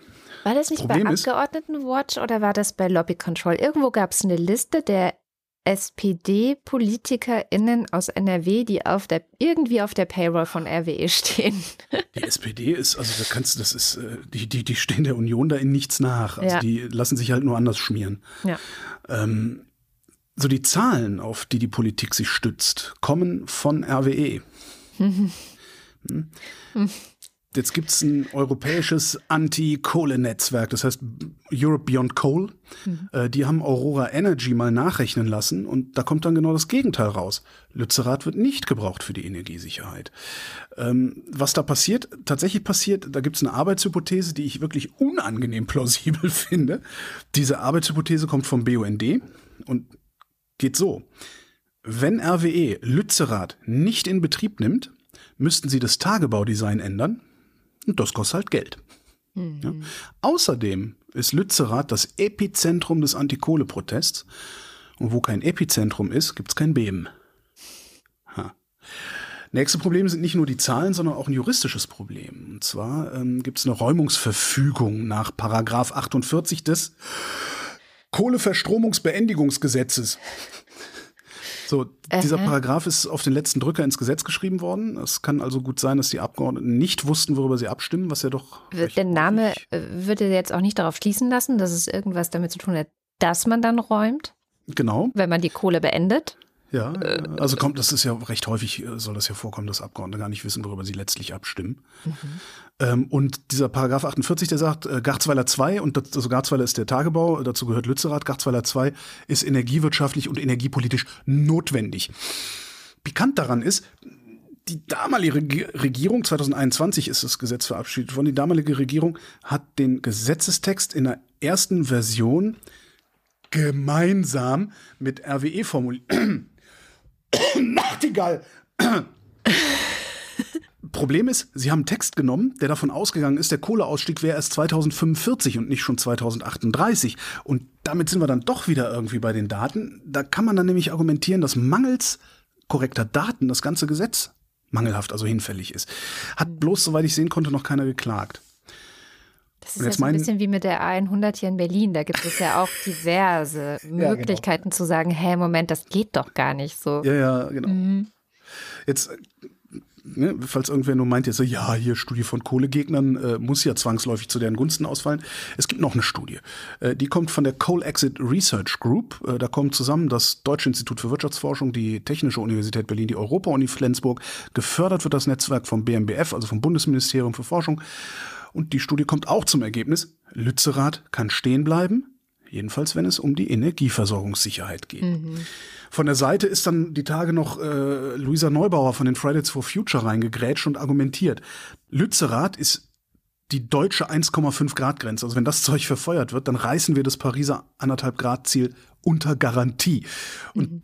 dieses Pariser Abkommen, das ist nicht irgendwie so eine wischiwaschi Selbstverpflichtung der Automobilindustrie oder sowas, sondern das ist ein völkerrechtlich bindender Vertrag. Und Verträge sind einzuhalten. Das ist der erste Grundsatz überhaupt, weil wenn du Verträge nicht mehr einhältst, siehe Russland, dann ist offen Holland, wie wir gesagt haben. Ich glaube, hier äh, nennt man es dann, ist Polen well. offen, was äh, auch eine Referenz auf den Zweiten Weltkrieg ist, die nicht sonderlich mhm. schön ist. Nein. Ähm, ob Luisa Neubauer da recht hat, weiß ich nicht genau. Wir könnten halt zum Beispiel auch im Verkehrssektor gegensteuern. Ja, da kommen Tun wir aber nicht, weil ich ich habe das Gefühl, dass wir ein korruptes Bundesverkehrsministerium haben. Nein. Weil ich kann mir das nicht anders erklären. Also der, der Wissing mag doof sein, der mag korrupt sein, der mag gekauft sein, Angst haben, sonst irgendwie was. Der Wissing, da, da, der ist nicht alleine. Da arbeiten Hunderte, wenn nicht Tausende Leute, die gegen Wissing arbeiten könnten, wenn sie denn gegen Wissing arbeiten wollten. Das passiert aber nicht. Und das, mhm. ich kann mir das nicht mehr anders erklären als mit, äh, ich, ich weiß es nicht, ja Korruption letztendlich. Jetzt nicht, in dem Geld fließt oder sowas, sondern ne, man kann sich auch anders korrumpieren lassen. Schnurz. Ähm, was sie sagt, ist, die Grünen außerdem verarschen uns gerade, weil einerseits erzählt Habeck was vom Vorziehen des Kohleausstiegs auf 2030 und der Preis dafür ist halt Lützerath. Ja. Andererseits würde aber durch Lützerath bis 2030 dermaßen viel CO2 freigesetzt, dass die Pariser Verträge unterwandert würden und am Ende dasselbe bei rauskäme, wie wenn wir bis 2038 verfeuern. Und wenn man sich dann die ganzen Karl-Heinz-Replies unter Neubauers Tweets anguckt, dann ahnt man, dass die Frau recht hat. Weil nämlich die getroffenen Hunde bellen wie nur was da unten. Und am besten sind dann immer diese Typen, die schreiben, wen interessiert schon, was du schreibst? Wo ich dann immer denke, ja, dich halt, sonst würdest du nicht antworten, du Vollidiot. Ich habe äh, letztes Jahr einen Protestforscher interviewt, der sagte, Lützerath würde der große Protest dieses Frühjahrs werden. Mhm. Und ich bin dann gespannt, wie weit das wirklich eskaliert und was für Bilder wir da sehen, weil also Politik, RWE und Polizei, die waren ja auch beim Hambacher Forst damals wenig zimperlich. Mhm. Ähm, der damalige Ministerpräsident CDU Laschet äh, hatte hinterher sogar zugegeben, dass er bloß einen Vorwand gesucht hatte, um die Polizei da einreiten zu lassen, was später dann auch noch für rechtswidrig erklärt worden war, was den Toten dann aber auch nicht wieder lebendig macht. Ich gerade sagen, wo ein, ein, Mensch gestorben ist. Ja. ja. Das ist ein bisschen wie, wie die Riga 94 in Berlin. Ne? So, das Gelände gehört Privatleuten. Auf dem Gelände sind aber Menschen, die dem deutschen Spießer Angst machen. Die Politik nutzt die Angst des deutschen Spießers aus und die Polizei kann nicht anders als Erfüllungsgehilfe zu sein, weil der Job der Polizei ist es, Rechtsgüter zu schützen. In dem Fall das Rechtsgut Eigentum, hm? weil das Gelände gehört RWE. Wie die Polizei das dann macht, ist eine andere Frage. Das ist eine Frage, die die Forschung beantworten muss, die aber ihre Arbeit nicht machen kann, weil sie da regelmäßig von Polizei und Politik behindert wird und das Ganze verhindert wird. Aber da arbeiten wir dran, weil ist ja schließlich ein freies Land hier. Achtung, noch. Oh Armes Deutschland, danke Merkel. Ja, aber ganz ergänzend dazu passt ja auch Agora Energiewende hat nämlich auch mal geschaut. Es gibt ja auch ein Klimaschutzgesetz. Ne? Das musste ja auch nachgebessert werden, nachdem das Bundesverfassungsgericht gesagt hat, hey Leute, das reicht nicht. Ähm, dass, äh, die, die zukünftigen Generationen, die Freiheit der zukünftigen Generationen ist zu schützen. Also bessert mal nach. Und dank dieses Klimaschutzgesetzes und auch was sich natürlich an Paris orientiert, haben wir bestimmte Klimaziele. So. Und wir sind es jetzt gewohnt, in schöner, äh, jährlicher Manier gesagt zu bekommen, dass wir unsere Klimaziele mal wieder nicht erreicht haben. Ich glaube, wir haben es einmal geschafft und das war nur dank Corona. Nichts anderes hat dazu geführt, als dass wir alle in unseren Zuhauses rumgesessen haben und nicht draußen waren. Ja, das war der einzige Grund. Wir haben es nochmal geschafft oder vorher schon mal geschafft gehabt, irgendwas einzuhalten, das weiß ich noch. Und zwar durch die Abschaltung der ostdeutschen Schwerindustrie oder so. Okay, ähnlich. aber das ist sehr lange her. Ja, ja, und halt auch Beifang. ne? Also hat halt, ja. Wir haben es auch dieses Jahr geschafft, das ist auch in diesem Bericht von Agora Energiewende mit dabei. Wir haben es auch dieses Jahr geschafft, fast 50 Prozent unserer Energie aus Erneuerbaren zu beziehen, also Strom vor allem aus Erneuerbaren zu beziehen. Und sie sagen aber auch, das haben wir nur geschafft, weil es einfach so ein heißes Jahr war. Und das hat nichts damit zu tun, dass wir irgendwie besonders gut aufgestellt werden auf dem Sektor der Erneuerbaren, sondern das hat einfach nur damit zu tun, dass das Wetter gut war, nichts sonst. Ja, ähm, Jedenfalls haben sie halt auch geschaut, ob und wie jetzt Deutschland eigentlich seine Klimaziele erreicht hat. Äh, Robert Habeck hat direkt dazu gesagt, na ja, die, das Umweltbundesamt hat seine Zahlen noch nicht vorgelegt, deswegen kann ich jetzt dazu noch nichts sagen. So, ich will meine eigenen Zahlen benutzen und was die da sagen, diese Leute von Agora Energiewende, das kann ja sein oder kann auch nicht sein. Und die sagen auch selber, ja, so 100 Prozent sind die Zahlen noch nicht gesichert, aber wir arbeiten jetzt erstmal damit und ähm, wir haben sie verfehlt um 5 Millionen Tonnen CO2.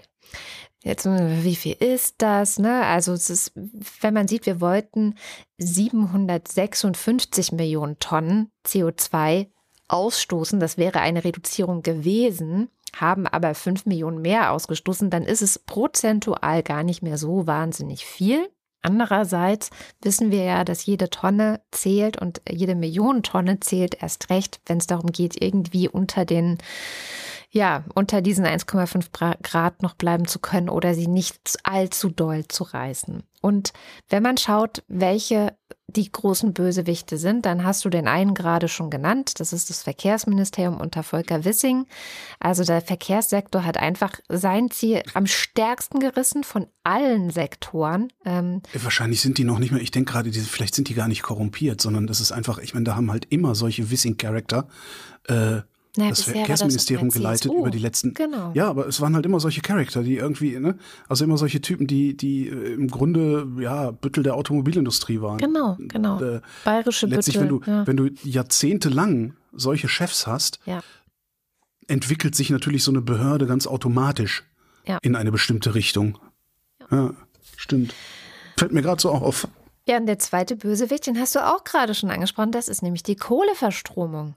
Na sowas. So, also wir haben leider im vergangenen Jahr mehr Kohle verstromt, weil es diesen Krieg in der Ukraine gibt und das Gas nicht mehr verstromt wurde und so weiter. Also das hat auch mit dazu geführt, dass wir eben äh, in dem Bereich Energie dann doch nicht so gut davon gekommen sind, wie wir hätten können, wenn es diesen Krieg nicht gegeben hätte.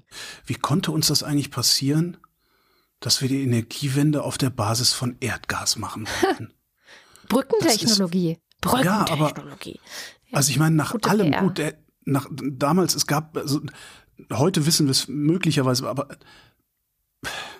am Ende, äh, so global gesehen, sage ich jetzt mal, wie, wie, viel, wie viel Leid, wie viel Tote, wie viel Tralala, wäre es wahrscheinlich schlauer gewesen, das Gas abzustellen und die Kernkraft weiterlaufen zu lassen. Also da sind sich auch die WissenschaftlerInnen Obwohl, weltweit einig, es wäre schlauer gewesen, die Kohle abzustellen und die Kernkraft laufen zu lassen. Also zuerst so, genau, die Gas, Kohle. Ja dann. Gas brauchen wir ja eh für die, für die schnellen Kraftwerke ja eben. Ja. Und da bin sogar Masse, ich, da bin sogar ich als Atomkraftgegnerin mit on board und sage ja. Andersrum wäre schlauer gewesen. Also wir müssten alles zurückbauen, wir müssen die Energiewende schaffen, wir müssen mehr Erneuerbare und so weiter. Klar, das war ja eigentlich auch mal der Plan. Schon, schon mal angegangen worden und dann von CDU und FDP wieder zurückgefahren. Ähm, aber gut, das ist jetzt vergossene Milch. Aber ja, also die, die Klimawissenschaftler, die KlimaforscherInnen sagen uns seit Jahrzehnten, das russische Gas, hier Claudia Kempfert, das russische Gas ist keine Brückentechnologie, hört auf, euch das einzureden. Das haben die uns seit Jahrzehnten gesagt. Ja. Wir wollten es nicht hören, weil es so schön billig war. Ja, und ich kann mich noch dran erinnern, ich weiß gar nicht, ob es da die Wochendämmerung schon gab, wie ich mich mal darüber aufgeregt habe, dass Deutschland kein Flüssiggasterminal hat. Kann ich mich auch noch dran erinnern. Mhm. Dass ich irgendwann mal dachte, Moment mal, wir haben kein Flüssiggasterminal, was, warum, warum blockiert Merkel das? Eine Klimanachricht habe ich noch, die kommt aus Berlin. Und zwar werden wir in Berlin wahrscheinlich im März über einen Klimavolksentscheid abstimmen. Da soll es darum gehen, ja, ob äh, die Regierung Gesetze erlassen, Gesetze schreiben, sich selber gesetzlich verpflichten muss, bis 2030 klimaneutral zu werden. Das sind nur noch sieben Jahre. Und ich fand es eine sehr super Auseinandersetzung gerade jetzt dazu. Also es ist halt Wahlkampf, hast du ja vorhin auch schon gesagt. Aber Bettina Jarasch von den Grünen ist ja doch recht so deutlich geworden, hat gesagt, na ja, sie glaubt nicht, dass das machbar ist. Und dann die Begründung, warum sie nicht glaubt, dass das machbar ist und warum sie eigentlich eher davon abraten würde, dafür zu stimmen, ist die perfekte Begründung dafür, dafür zu stimmen.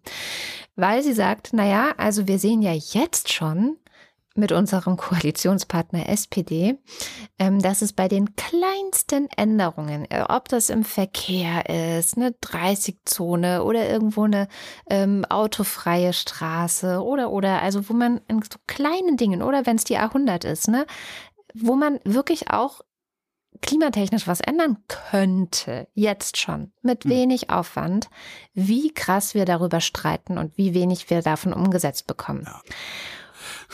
Und, und, und über die A100, da braucht, muss man ja noch nicht mal, also Klimaschutz ist ja nicht mal das einzige Argument gegen Ja, die ja. A100 und wir kriegen es nicht hin, das Ding zu stoppen. Ja. Ja. Das ist Und- schon krass. Und wenn du das nimmst und denkst, sagst, also okay, Bettina Jarasch ruft dazu auf, dagegen zu stimmen, weil es ist nicht realistisch, weil ihr Koalitionspartner die SPD das alles nicht mitmacht, dann ist das doch das beste Argument dafür zu stimmen, weil offensichtlich die SPD in Berlin dazu gezwungen werden muss, per Gesetz von einem Volksentscheid, dass sie alles tut, was möglich ist, was sie sich weigert zu tun. So. Und von daher äh, bin ich sehr gespannt, wie es ausgeht, weil es ist ja schon mal ganz gut. Ich habe auch äh, Unterschriften dafür gesammelt. Es ist, äh, sehr, es ist sehr viel mehr an Unterschriften zusammengekommen, als sie eigentlich gebraucht hätten, um diesen Volksentscheid starten zu können. Mal gucken. Was mich interessieren würde, ist, wir- wir- du hast gerade so viel über Gesetze gesprochen und, und, und ich eben über Paris und, und Wissing und, und was da alles passiert. Wir sind ein Rechtsstaat. Das heißt, es gibt Gesetze, an die haben die Bürger sich zu halten, aber an die haben auch die Organe des Staates sich zu halten. Ja, das ist. Äh, Wenn, das ist tatsächlich eine Frage, die, die ich, ich, wahrscheinlich muss ich das einen Verfassungsrechtler fragen, aber vielleicht haben wir ja äh, kompetente Hörerinnen oder Hörer, die das mal beantworten können in den Kommentaren. Wenn die Politik sich nicht an die eigenen Gesetze hält, macht uns das dann nicht automatisch zu einem Unrechtsstaat? Weil ein bisschen Rechtsstaat gibt's nicht. ich ich Das, die DDR war ein Unrechtsstaat. Also ne, du kennst diese Gysi-Argumentation. Ja, also in der DDR, der Staat hat sich nicht komplett an seine eigenen Rechte gehalten, aber die Bürger haben ja durchaus Recht gekriegt vom, vom äh, Zivilgericht und so weiter. Darum möchte ich die DDR nicht als Unrechtsstaat bezeichnen. So argumentiert er ja. Und das wäre das gleiche Argument.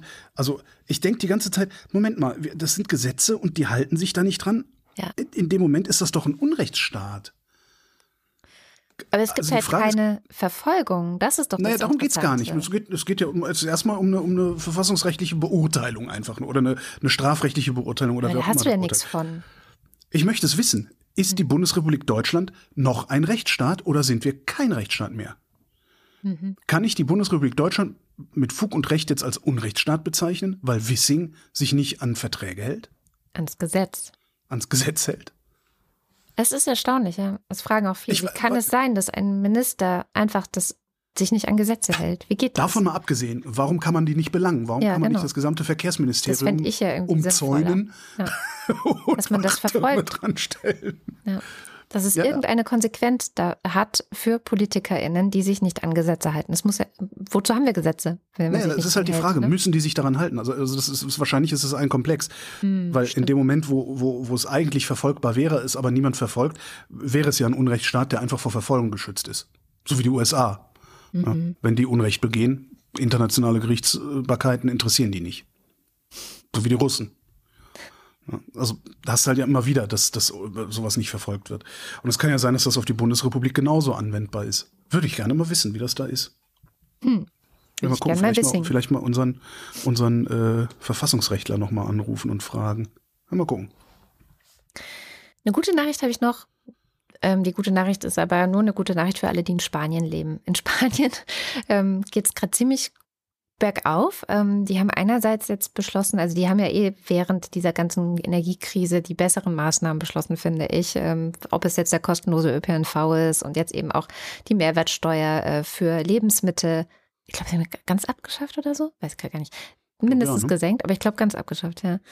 Ähm, und sie haben, das war ein sehr interessanter Artikel in der Financial Times, ähm, sie haben es geschafft, das größte Steuereinkommen oder das größte Plus an Steuereinkommen jemals zu erwirtschaften im letzten Jahr. Deshalb viele Staaten, Deutschland ja auch, hatten einen Plus ähm, bei der Steuer. Das liegt wohl auch mit an der Inflation, aber die Inflation allein erklärt es nicht in Spanien. Und dann hat die Financial Times sich gefragt, okay, was erklärt es denn dann? Und haben festgestellt, dass in Spanien einfach so viele Unternehmen wie noch nie aus der Schattenwirtschaft rausgekommen sind. Ne? Also so diese ganzen kleinen, hier arbeite ich ein bisschen was schwarz und da mache ich ein bisschen was schwarz und im Restaurant, oh, das rechnen wir jetzt nicht über die Kasse ab und stecken das Geld so ein oder so, so kleine Gemauscheleien, ne? aber auch größere Sachen natürlich natürlich. Die sind da rausgekommen, weil sie nämlich während der Corona-Krise und auch jetzt wegen dieser ähm, Ukraine-Energiekrise und so weiter, sie wollten staatliche Unterstützung gerne abgreifen. Und deswegen mussten sie äh, sozusagen ihre Zahlen, ihre echten Zahlen vorlegen, und, um die Unterstützung zu bekommen. Das heißt, in Spanien kann man sehen, wenn der Staat ähm, was ja immer so eine Debatte ist, sollte der Staat Menschen unterstützen oder nicht und so weiter. Wenn der Staat Menschen unterstützt, hat er hinterher in, zumindest in Spanien, ähm, eventuell sogar mehr Einnahmen und nicht weniger, weil die Leute, um an die Unterstützung zu kommen, aus der Sta Schattenwirtschaft rauskommen und ordentlich ja. alles abrechnen. Ähm, einen kleinen Beitrag hatte wohl auch, dass viel mehr ähm, mit Karte und mit äh, elektronischem äh, Geld bezahlt wurde und nicht ja, mehr mit klar, Cash. Was glaubst du, warum die FDP so sehr gegen Bargeldbeschränkungen äh, genau. ist? Ja. Also alles, was irgendwie dabei hilft, die Leute aus der Deckung, aus der, aus der Schattenwirtschaft zu holen, ist letztendlich gut für den Staat und ja. bringt mehr Steuereinnahmen. Spanien hat es gezeigt. Das fand ich eine ziemlich coole Nachricht, ehrlich gesagt. Es würde mich noch interessieren, wie die Spanier mit äh, ihren Reichen umgehen, also wie da so die Höchststeuersätze sind, also ob die auch einfach die Reichen gehen lassen, wie wir hier, oder ob die die ordentlich besteuern.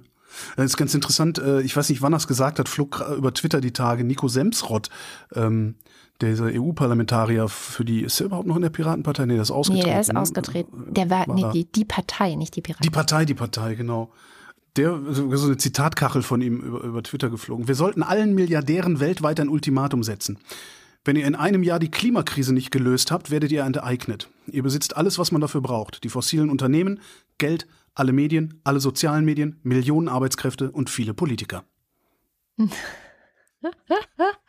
ja, was, äh, ihr besitzt seiner, viele Politiker, ist schön. naja, in, seinem, in seinem Wahn einen sehr klaren Blick, der Gute. Ja. Ja, ganz besonders schön fand ich diese Woche die Frage meiner Lieblingsmillionärserbin. Du kennst sie auch, das ist die, diese Österreicherin. Ja, Schnackenpfefferhausen. Ähm, äh, Engelhorn. Ah. Kennst du die? Die ist äh, bei uns leider gar nicht so viel unterwegs, äh, aber in Österreich sehr bekannt. Ähm, Marlene Engelhorn, eben Millionenerbin, BASF-Erbin ist die. Und die hat gefragt, wir haben eine Armutsgrenze, aber wieso haben wir eigentlich keine Reichtumsgrenze? Tja. Weil wenn du nicht abenteuerlich reich werden kannst, fehlt dir der Anreiz, bestimmte Risiken einzugehen. Ja, Siehe ja. Biontech. Mhm. Biontech ist so das Aktuelle, das werden sie über die nächsten zehn Jahre, wird Biontech immer wieder als Beispiel genommen werden. Ja, natürlich dürfen die beiden abenteuerlich reich werden, ja. aber irgendwann ist halt auch Abenteuer genug. Ne? Eben. Ja. ja. ja. Kommen wir zum Limerick der Woche. Es ist ein bisschen her, aber in der letzten normalen Sendung des letzten Jahres hattest du das Thema Resturlaub als mhm. Limerick-Thema ausgesucht. Und unser Wochendämmerungspoet ist ein bisschen krank, aber er hat uns trotzdem einen Limerick dazu geschickt. Wochendämmerungspoesie. Limericks aus dem Papierkorb des Weltgeschehens. Brief des Poeten an die Redaktion der Wochendämmerung. Verzeiht mir, wenn ich es heut wage und euch hiermit Folgendes sage.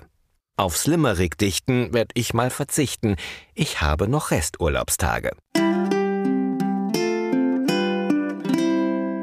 Moment.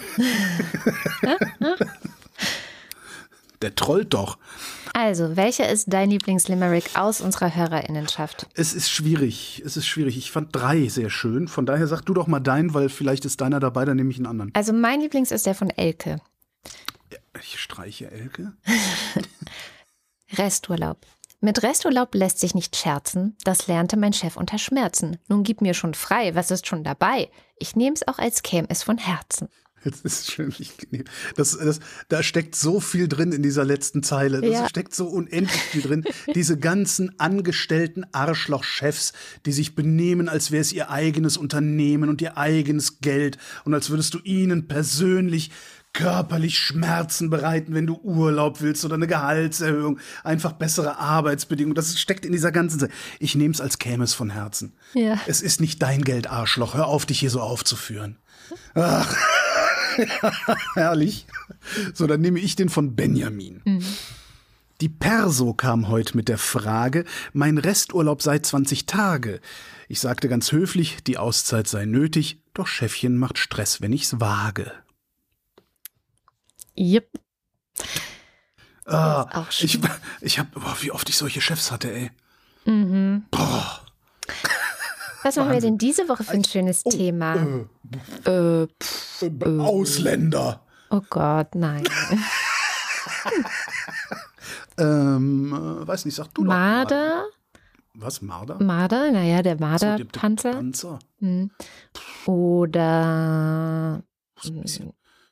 Wissing, Wissing, da kann man schöne Sachen drauf reimen. oder? Weiß ich nicht. Man kann sich, also man muss sich ein paar Worte wahrscheinlich zurecht recht rütteln, biegen, äh, damit es reimt. Aber man kann ja der Volker aus, wo auch immer er herkommt, weiß ich gerade nicht. Oh, das ist eine schöne. Äh, Landau in der Pfalz, naja. Ist jetzt schwer, weil da sitzt einer meiner Auftraggeber. Also musst du dich zurückhalten. Aber das wäre doch vielleicht eine Idee. Der Herr Wissing. Oder? Es kam mal ein Volker aus Landau. Naja, mach, wenn du meinst, dann Wissing. Wenn du das sagst, du bist ja die Chefin. Ja, ich meine, Ich traditionell handle hier nur auf Anweisung. drehen sich Limericks halt immer um Personen aus. Stimmt. ne? Eigentlich Und- müssen wir uns mal darauf kaprizieren, dass es immer um Personen geht. Nein, muss es ja nicht Doch, immer. doch, doch, doch, doch. Weil das so gehört es. Es war mal eine, es, es kam eine Frau aus St. Gallen. Okay, dann kommt jetzt der Börsenticker. Montag, Gewinne zum Jahresauftakt. Dienstag, Wall Street kommt nicht voran. Mittwoch, Wall Street zieht nicht mit. Donnerstag, Dämpfer vom Arbeitsmarkt. Freitag. DAX-Jahresauftakt macht Hoffnung auf mehr. Was die dümmste Schlagzeile in diesem Börsenticker ist. Alles macht Hoffnung auf mehr, wenn es um Geld geht. Alles. Mann. Und hier kommt der Faktencheck. Heute wieder mit Katharina Alexander. Hallo Katharina. Hallo Katrin. Was hast du denn in den vergangenen zwei Stunden noch finden können, wo du sagst, "Hm, das stimmt nicht ganz oder gerne was ergänzen würdest? Also, wir starten mit dem Iran. Da sind nämlich ein bisschen die Jahrestage durcheinander gegangen. Also, dieser iranische Offizier, Qasem Soleimani, ist schon am 3. Januar ähm, von den USA getötet worden. Der 8. Januar, über den du ja gesprochen hast, an dem Tag wurde vor drei Jahren ein ukrainisches Flugzeug kurz nach dem Start in Teheran abgeschossen und dabei sind 176 Menschen gestorben. Und es war am Anfang so, dass die iranischen Revolutionsgarden so ein bisschen, erst hieß es, es sei ein Unfall, dann hieß es auf jeden Fall waren das die USA. Es gibt inzwischen Handyvideo, das ziemlich sicher beweist, dass dieser Abschuss eben von der Revolutionsgarde ausgeführt wurde. Und deswegen gibt es da eben krasse Proteste, weil diese Menschen sterben mussten und äh, niemand Verantwortung dafür übernommen hat. Mhm. Ja, war mein Fehler. Ich äh, war noch nicht ganz wach, nehme ich jetzt einfach als Ausrede. Dann hatte Holger ja den französischen Polizisten erwähnt, Daniel Nivelle. Der wurde ähm, in den späten 90ern von deutschen Hooligans zusammengeschlagen und er ist nicht gestorben, aber er lag sechs Wochen im Koma und hat bis heute bleibende Schäden. Und als letztes, in Spanien wurde die Mehrwertsteuer auf Grundnahrungsmittel komplett erlassen Und außerdem, weil Holger ja über die Reichensteuer ähm, nachgedacht hat in Spanien, für dieses und nächstes Jahr probiert Spanien jetzt mal eine Reichensteuer aus, bei der Vermögen über drei Millionen besteuert werden. Hm. Das war's für diese Woche. Vielen Dank und bis zum nächsten Mal. Bis dann, ciao. Und damit sind wir am Ende der Sendung und es ist noch nicht vorbei. Ich weiß nicht, äh, du hast Zweifel in es mir gesät. Ist noch nicht vorbei. Was soll ich? Du hast Zweifel in mir gesät, ob wir das Ja. Ob, ob, ob es nicht doch besser sei, dass wir weiter hier diese Namen vorlesen. Ja. Weil es ja doch auch ganz lustig ist.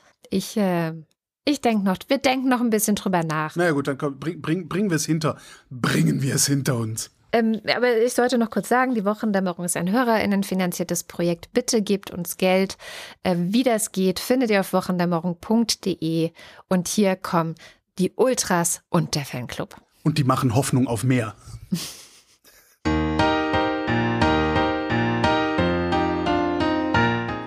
Das muss ich mir merken, Hoffnung auf, das macht Hoffnung auf mehr. Diese Überweisung macht Hoffnung auf mehr. Dins 1 macht Hoffnung auf mehr. Du musst auch die zwei lesen. Wing Commander Lord Fleshard zitiert wahllos aus Flughandbüchern.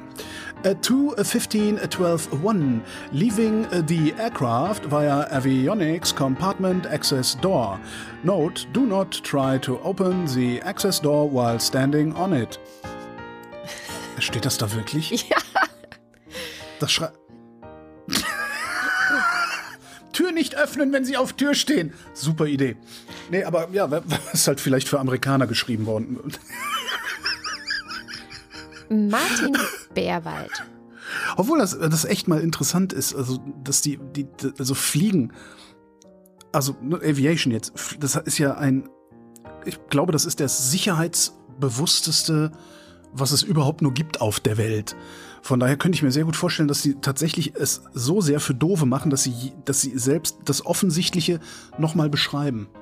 Müssen wir mal, müssen wir mal Wing Commander Lord Fleshard fragen. Ich habe den ja mal interviewt vor zehn Jahren oder sowas. Aha. Da war der so erkältet, dass er kaum denken konnte und Oh. ich glaube zur Hälfte Scheiß geredet hat oder so, ich weiß nicht mehr.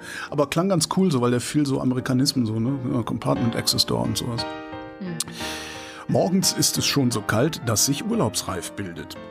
Sebastian bleibt etwas länger hier. Alexander Bonsack findet doof, dass Weihnachtskalorien gekommen sind, um zu bleiben. Keine guten Aussichten für 2023. Naja, Alexander, Ich man wird ja nicht zwischen Weihnachten und Neujahr fett, sondern zwischen Neujahr und Weihnachten. ich mache übrigens eine Sendung für den Lila Podcast in ein paar Wochen zum Thema. Also da geht es auch unter anderem um das Thema Kalorienzählen. Marc Bremer. Der Weihnachtstisch ist öd und leer, die Kinder schauen blöd umher, da lässt der Vater einen krachen, dass alle Kinder lachen. So kann man auch mit kleinen Sachen den Kindern eine Freude machen. Allen in diesem Sinne fröhliche Feiertage. Oliver Delpi. Silke Dietz, Doris D. wie Doris Day. Erik Fröhlich, David Hasenbeck. Adrian Hauptmann, Stefan Havranek. Katharina Hüll, Der Jan. Matthias Johansen, J. Kästner. Christiane Krise, Heiko Linke.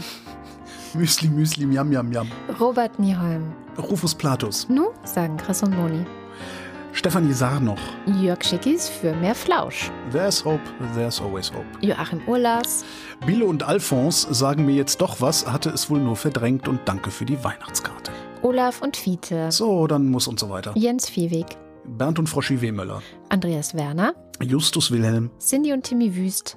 Ugo Arangino, Guido Baulich. Anita Schroven, Und hier kommt der Fanclub. Juli und Sebastian. Andi 3000. Das muss man natürlich ganz anders aussprechen. Das ist mit 3000, Katrin. Wie muss man das aussprechen? Andi 3000. Okay, okay. Das 3000, das ist wie früher 2000. Death Gas 2000. Panzerhaubitze 2000 kennt. Panzerhaubitze 2000. genau. Panzerhaubitze 2000. Muss auch mal umbenannt werden in 3000. weil Ja, oder? Das ist ja voll veraltet, der Scheiß. Auch krass übrigens, die Marder, die da jetzt kommen, die Dinger sind 50 Jahre Ja. alt. Ne? Das, ist ein, das ist ein Waffenkonzept von vor 50 Jahren. Das ist echt. Also, sie sind dann immer wieder mal aufgemöbelt worden und, und, und frisch Technik rein und so, aber schon, schon echt faszinierend, finde ich, wie lange so Wehrtechnik vorgehalten wird und auch benutzbar bleibt.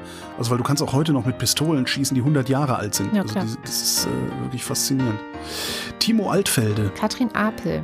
Oleg Arsch, Es war einmal ein Mädchen, das Mädchen, das hieß Anne. Die blies so gern Trompete auf der Kaffeekanne, bis das die ganze Nachbarschaft aufhören schrie.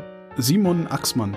Dirk B., Sebastian Banse. Johannes Bauermann, Silke Baumeister grüßt Andreas Jasper. Ich mache gern mal Witze über Veganer, aber nicht über Tofu, das ist geschmacklos. Thomas Bauer, Jan Beilicke. Florian Beisel, Oben. Peter Blachani, Simone Blechschmidt. Bibi Blocksberg. Markus Boslett. Um teilzunehmen, brauchen Sie kein teilzunehmen.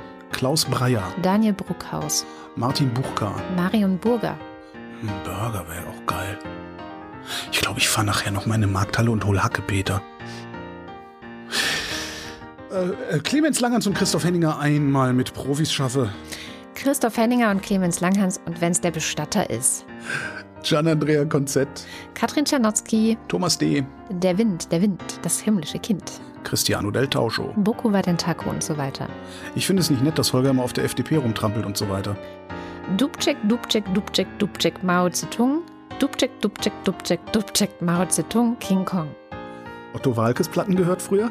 Keine Ahnung. Ich ja, aber das Ja, aber da kenne ich her. nicht. Echt? Achso. Hm, Es ist ein, ich, es ist ein, ich glaube, es ist sogar ein Kanon. Dubček, Dubček, Dubček, Dubček, Mao Zedong. Naja, Romana eben. Und wer bist du? Ich möchte doch einfach nur hier sitzen. Jan und Steffi empfehlen euch Time is Up von Marc Benecke zum Beispiel auf YouTube zu sehen. Roland Erck. Claude Funkhauser, das ist natürlich eigentlich auch echt ganz cool, hier hinten Filmtipps zu droppen. irgendwie. Matthias Flader. Oliver Förster, Der Fossibär.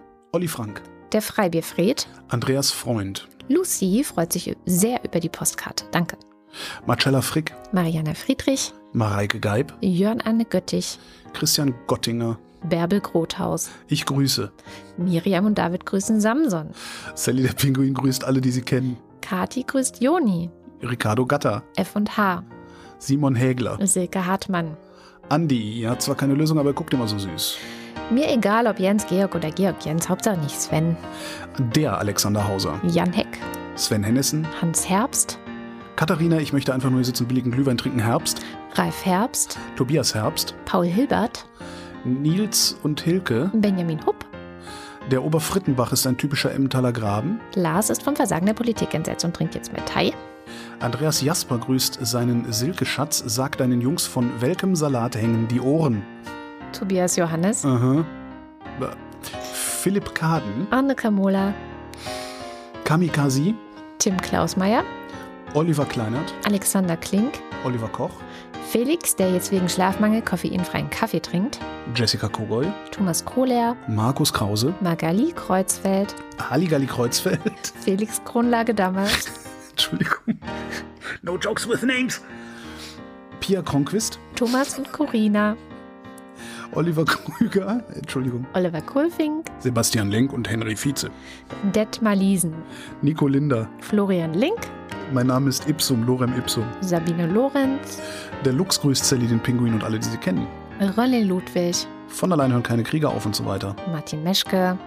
Mit Reismilch gekochter Milchreis ist Reismilch Milchreis. Die Reismilch ist dann Milchreis Milch. Insgesamt also Milchreis, Milchreis, Milchreis, Milchreis, Milch, Nee, da waren zweimal Milch hintereinander. Milch, Reis, Milch? Milchreis, Rei, Rei, Reismilch, Milchreis. Never mind. Auge, Auge, miam, miam, miam. Johannes Möller. Die Mulle. Sebastian, der Name ist der Redaktion offensichtlich bekannt, da die Weihnachtskarte angekommen ist. Vielen lieben Dank. Samir Naina Najar.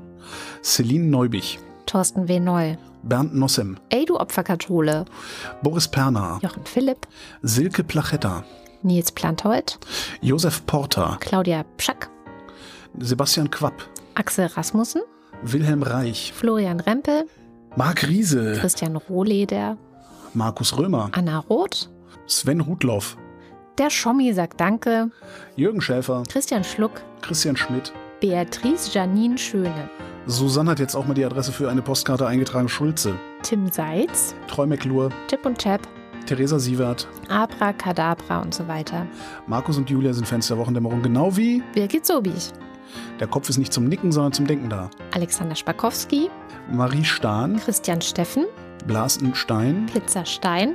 Bommesstein. Thomas Stein. Jogi Löw verabschiedet Rot-Rot und dankt für Jahre der alliterativen Freude Stein. Salatstein. Kirstenstein, äh, Klein. Rhabarber Barbara hört die Wochendämmerung am liebsten mit Abspann. Stein, danke für die Postkarte. Philipp liebt es mit seiner Theresia der Wochendämmerung zu lauschen. Steinkopf. Sabine Stern. Suse und Martin Stöckert. Günther Stück. Claudia Taschow. 19. Somebody once told me the world's gonna roll me. Moritz Tim. Mr. Tipp. Hans freut sich über die Existenz von Andrea und der Wochendämmerung. Und Anna und Gregor sind hocherfreut, denn sie Finden cool, dass offenbar immer noch die Liste vorgelesen wird und wünschen mit Priscilla und Gwyneth Molesworth Happy New Year. Wer das liest, liest weiterhin die Namen der UnterstützerInnen vor und ich liebe diese Person oder Personen dafür. Oh, siehst du, die wissen schon, wie Ja, sie es anstellen ja. müssen. Ja. Martin Unterlechner, Jan van Finkenreue. Henning Feller, Mein Name ist Lose, ich kaufe hier ein. Vielen Dank für die Weihnachtskarte. Autra Fischer, Yannick Völker, Michael Völksen, Stefan Wald, Andreas Waschk, Tim Weber, Martin Wittmann, bin wieder da, Anja und Jan, wieder in Bielefeld. Jenny Wiegand, Vielen Dank für die Weihnachtskarte. Was wir uns fragen, wie kam ein richtiger Name auf die Karte, wo doch hier nur Quatsch steht? Wir lesen deine Mails. Ah. Tobias Wirth, Christoph Ziesecke, als das mit dem Internet losging, ich das ja wirklich, als es mit dem Internet losging, war ich mit einem Freund zusammen. Äh, Im Grunde waren wir die einzigen in der kompletten Redaktion, die überhaupt wussten, was da passiert. Ja. Das war halt Ende der 90er Jahre. Und wir haben den anderen halt glaubhaft machen können, immer so durch so Sticheleien und Bröckchen hinwerfen, haben wir die über Monate im Glauben gelassen, dass wir alle Mails lesen können. Ah. Wie süß. Ach, herrlich. Äh, wo waren wir? Bei Christoph Ziesecke. Nico Erfurt, Anna und Georg mit dem kleinen Knusprig. Friedlich. Jennifer Herbert, Anja und Bruno Kirschner. Evelyn Künstler-Wiesmann, Von Dürers Meisterhand ein Stich betrachtet wirkt mehr äußerlich. Dagegen dringt, wenn Sie es verzeihen, der Mückenstich weit tiefer ein. Man sieht heraus, dass ein Insekt viel mehr kann als der Intellekt. Nils Petersen, Man muss es so ein bisschen so bada, bada, bada. Dann geht's super. Äh, Matthias Thome. Familie Felten und Knecht der Familie Felten. Vielen herzlichen Dank. Was? Vielen Ja. herzlichen Dank. Ja, auch von mir. Vielen herzlichen Dank. Ich spare, ich spare mir das Sparen. Jedenfalls war das die erste Wochendämmerung vom 6. Januar 2023, also die ersten Wochendämmerung in diesem Jahr. Es kommt keine zweite heute. Nur das, ähm, genau. Wir danken für die Aufmerksamkeit. Tschüss.